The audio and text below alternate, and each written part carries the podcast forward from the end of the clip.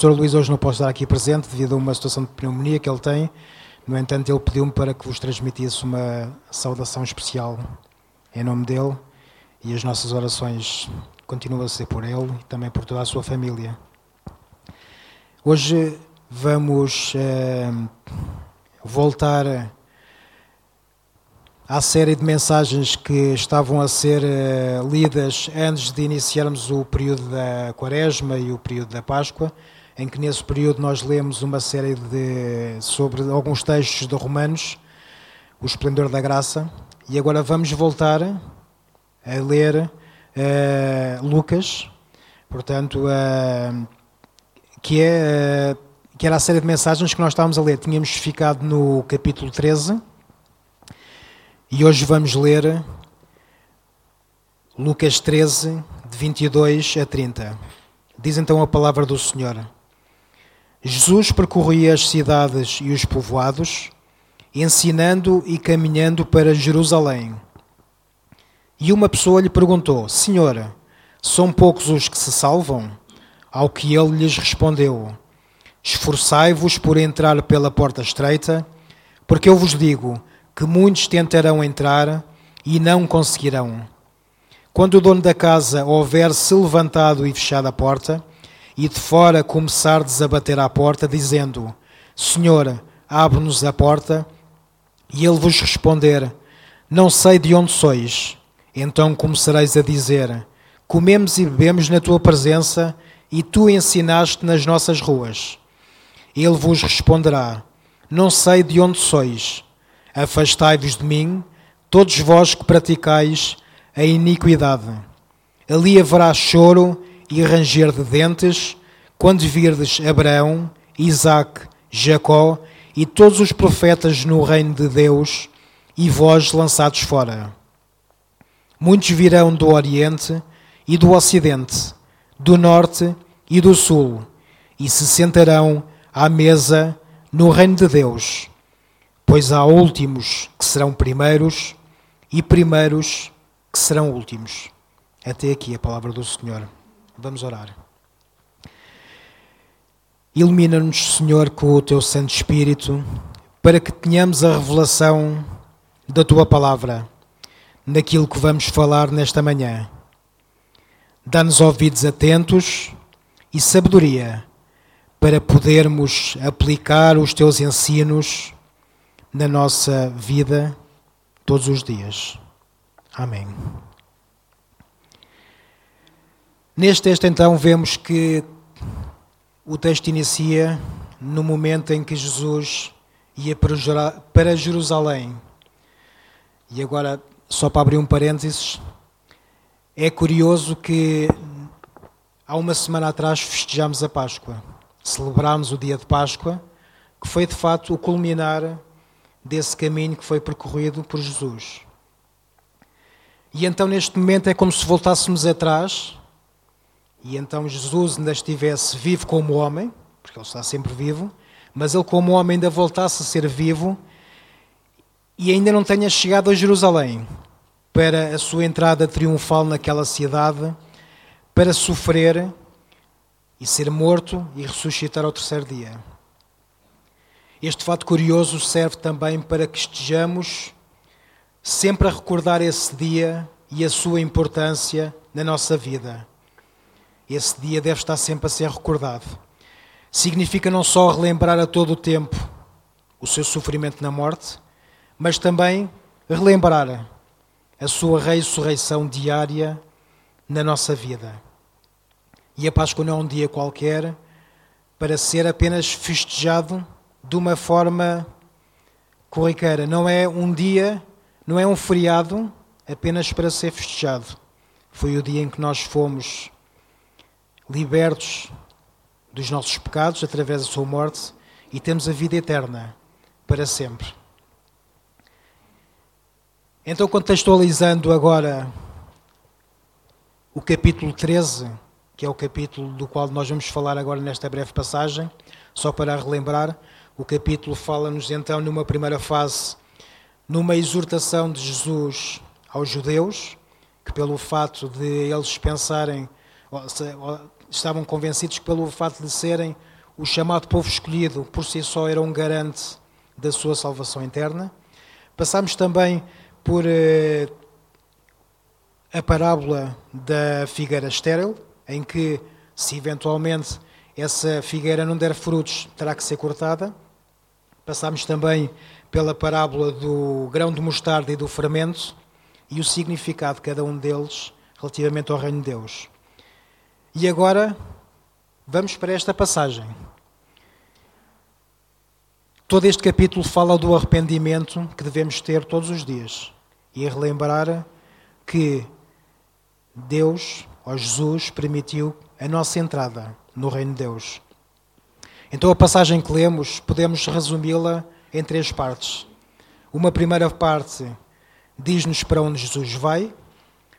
Uma segunda parte fala-nos sobre a porta estreita e o seu significado nas nossas vidas. E também quem entra e quem não entra e quais são as suas consequências. E também Jesus indica-nos quem passará pela porta estreita e quais são as consequências dessa entrada. Este texto também desafia-nos a respondermos duas questões que depois devemos meditar, e essas duas questões é qual o significado da porta estreita no contexto das nossas vidas e como saberemos se já se já passamos ou não por ela. Estas duas respostas é aquilo que vamos tentar encontrar neste mesmo texto e que servirá depois de meditação no decorrer desta semana. Então, voltando agora ao texto, como verificamos nesta passagem, Jesus vai a caminho de Jerusalém e uma pessoa questiona se são poucos os que se salvarão. Mas Jesus não lhe responde de uma forma direta. Antes pede que nos esforcemos para entrarmos pela porta estreita, porque diz ele: muitos tentarão entrar e não conseguirão. Então a questão é: o que é que é a porta estreita? de que Jesus nos fala. A Bíblia diz-nos que Jesus é o caminho da salvação. E se Ele é o caminho da salvação, então Ele é a nossa porta para as nossas vidas. Ele é esta porta. Mas quando nos indica que a porta é estreita, não quer dizer que a sua salvação é difícil de alcançar. Porque a salvação não é alcançada por nós, antes é Ele que nos dá de forma gratuita. O esforço que ele nos fala também para entrarmos por essa mesma porta não está em nenhuma circunstância relacionado com o mérito que poderemos ter por essa mesma entrada. Seja através por penitências, por obras, por sacrifícios, porque a salvação é somente pela fé em Jesus Cristo. Qualquer esforço que nós tenhamos jamais nos fará alcançar essa mesma salvação. Então, este esforço que ele nos exorta está relacionado com uma santificação diária, com uma intimidade com Deus e de que muitas vezes o nosso pecado afasta-nos dessa intimidade e impede-nos de usufruirmos das riquezas da casa do Pai.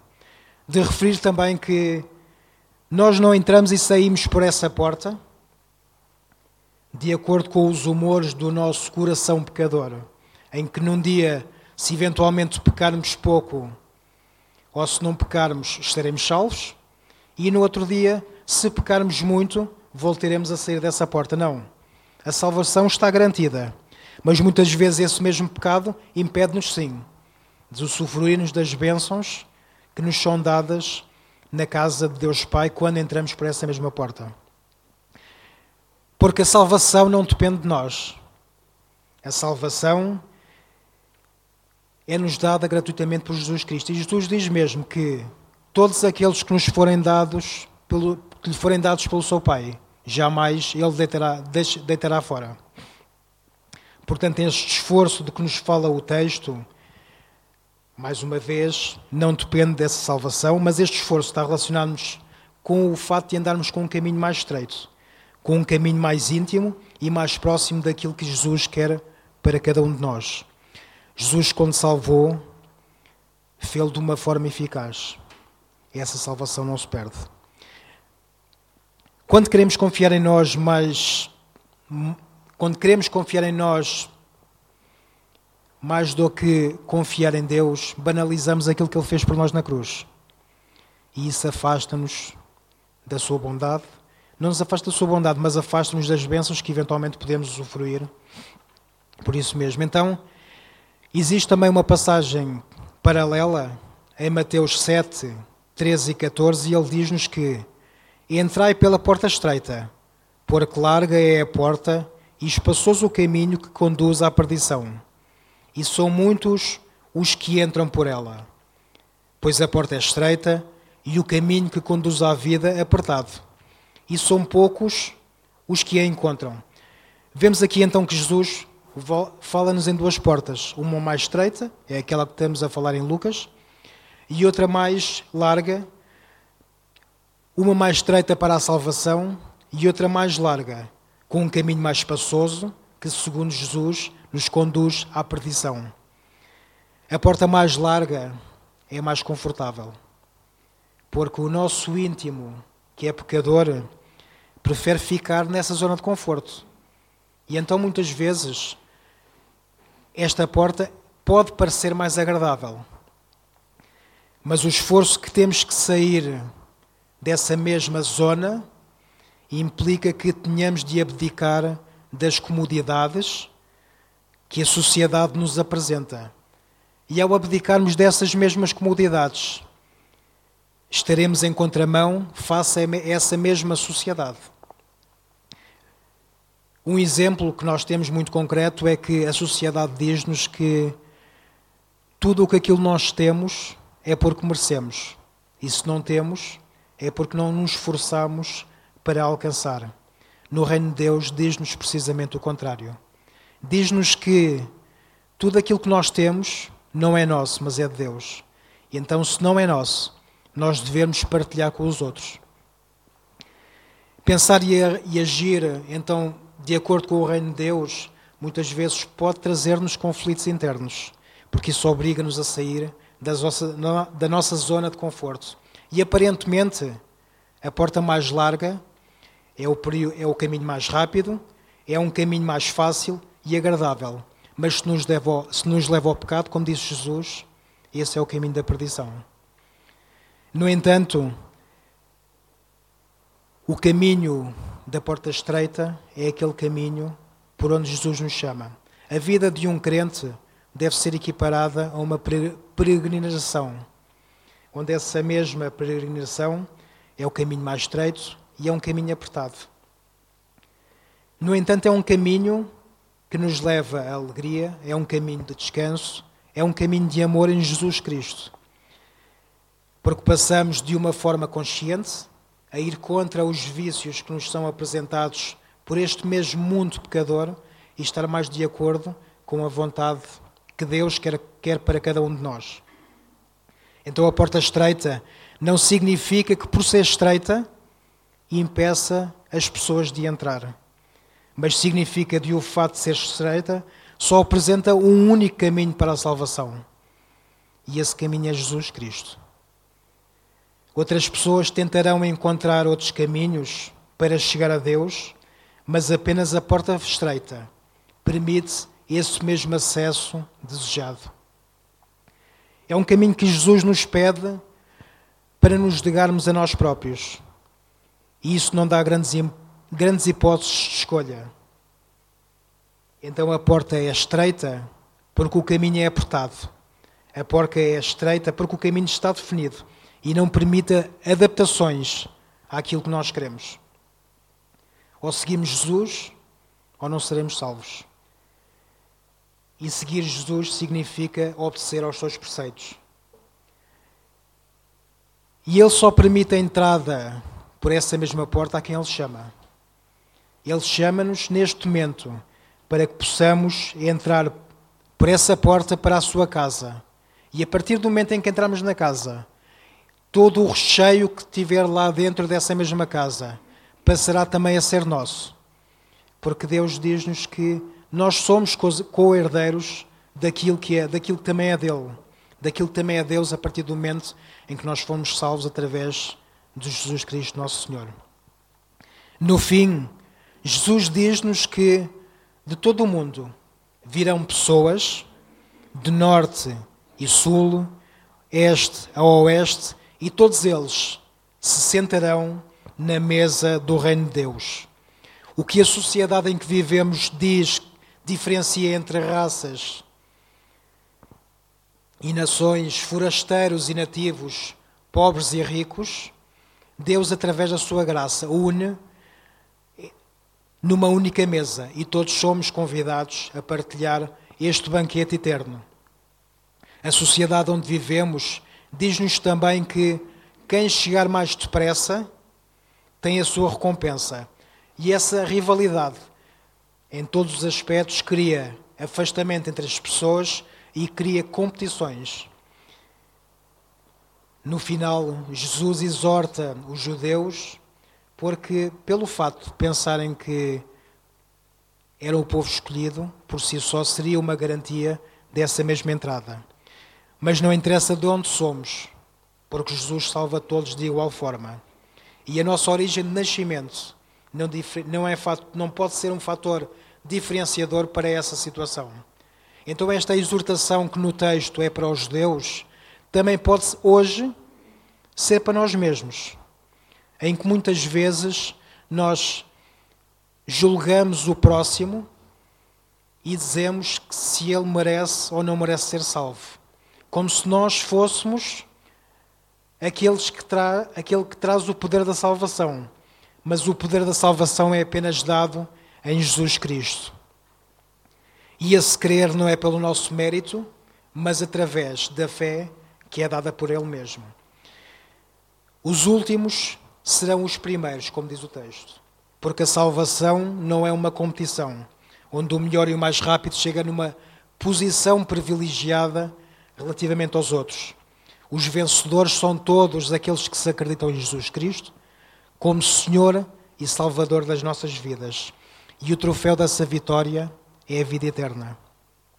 A salvação é uma dádiva que Deus nos dá. E para isso necessitamos de crer, de e crer e viver de acordo com os preceitos de Jesus Cristo. Se acreditamos que somos salvos, façamos dos nossos atos e pensamentos ações que dignifiquem o nosso Deus. Porque Ele, quando nos deu o seu Filho único, não o privou da sua zona de conforto. Ele não ficou na sua zona de conforto, ele percorreu essa mesma porta estreita para nos dar a salvação, através da morte naquela cruz, mas também nos deu uma alegria de ressuscitar ao terceiro dia para nos dar a vida eterna. A mesa que Jesus nos estende é eterna. E se já passamos por essa porta, é porque Jesus já nos abriu essa mesma possibilidade. A porta estreita é eterna e é uma entrada para essa mesma eternidade. Uma eternidade na companhia de Nosso Senhor Jesus Cristo. Então, em resposta às duas questões que foram colocadas no início, e elas eram qual o significado da porta estreita no contexto das nossas vidas como saberemos se já passamos ou não por elas? Vamos tentar aqui responder a essas mesmas questões. E essas questões estão relacionadas com essa porta é o caminho da vida eterna. Essa porta é a nossa entrada para a vida eterna.